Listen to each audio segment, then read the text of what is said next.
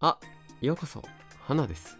今回は幸せになる勇気というテーマで話したいと思います。というのも、先日、ネガティブな自分を変えるためにできることとして、幸せを受け入れる準備ができていないということを分かっている必要がありますよという動画を出したのですが、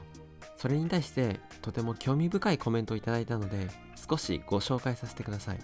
やっぱり幸せになったら後でそれを失うことが怖いですね。でも、それを受け入れられたら怖くなくなる。ネガティブもポジティブも受け入れられたらいいんじゃないかな。そういうコンセプトを花さんのチャンネルから感じました。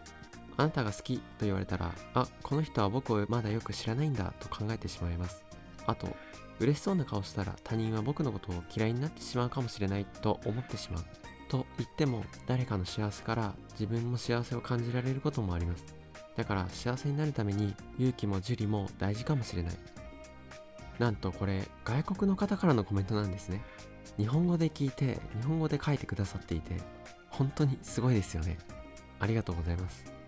簡単にまとめるとこういうことです。他人からの行為も表面的に感じて信じることができない。自分が幸せそうにしていると他人が自分のことを嫌いになるかなって思ってしまう。でも誰かの幸せを喜べないわけじゃない。だから幸せになるには勇気が大事。やっぱりこのように考えてしまう人も多いかもしれません。アドラー心理学の本で幸せになる勇気だなんて本もありますが、確かに幸せになるには勇気が必要だと僕も思います。これは逆に幸せを経験していればしているほどそうなってしまうと思う。幸せになればなるほど不幸に落ちた時の落差がひどいからもうその落差には耐えられないような気がしてしまうそうやってビクビクしてしまう。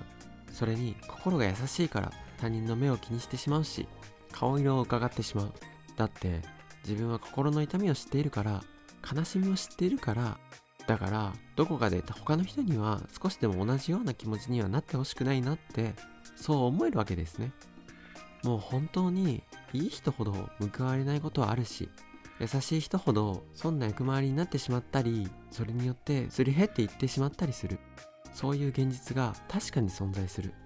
本当にもう心が痛いですよ。ネガティブな人が誰でも前向きになれるわけじゃない。そして誰でも一人で変われるわけじゃない。誰かの手助けがないとどうにもならないことの方が多い。こんな現実は確かに存在するんですよ。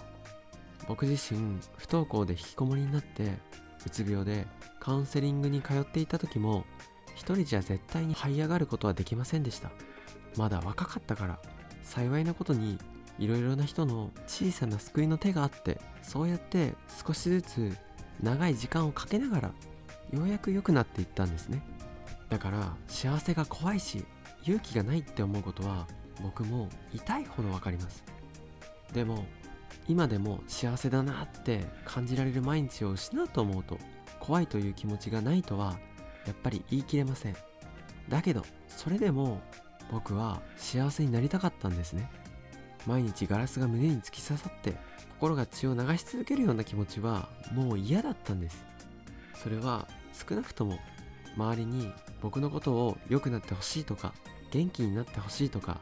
そうやって願っていてくれた人がいてくれたっていうのも大きいのかもしれません。今僕が伝えられるのはあなたが今どんなネガティブな状況や環境や幸せになるのが怖いって勇気がないって震えるような毎日を過ごしていたとしてもあなたがどこの誰でどんな人だったとしても僕はあなたの幸せを願っています。あなたが笑顔になってくれたら嬉しいし自分なりの幸せを追い求めてちょっとでもいいことがあったら笑顔になって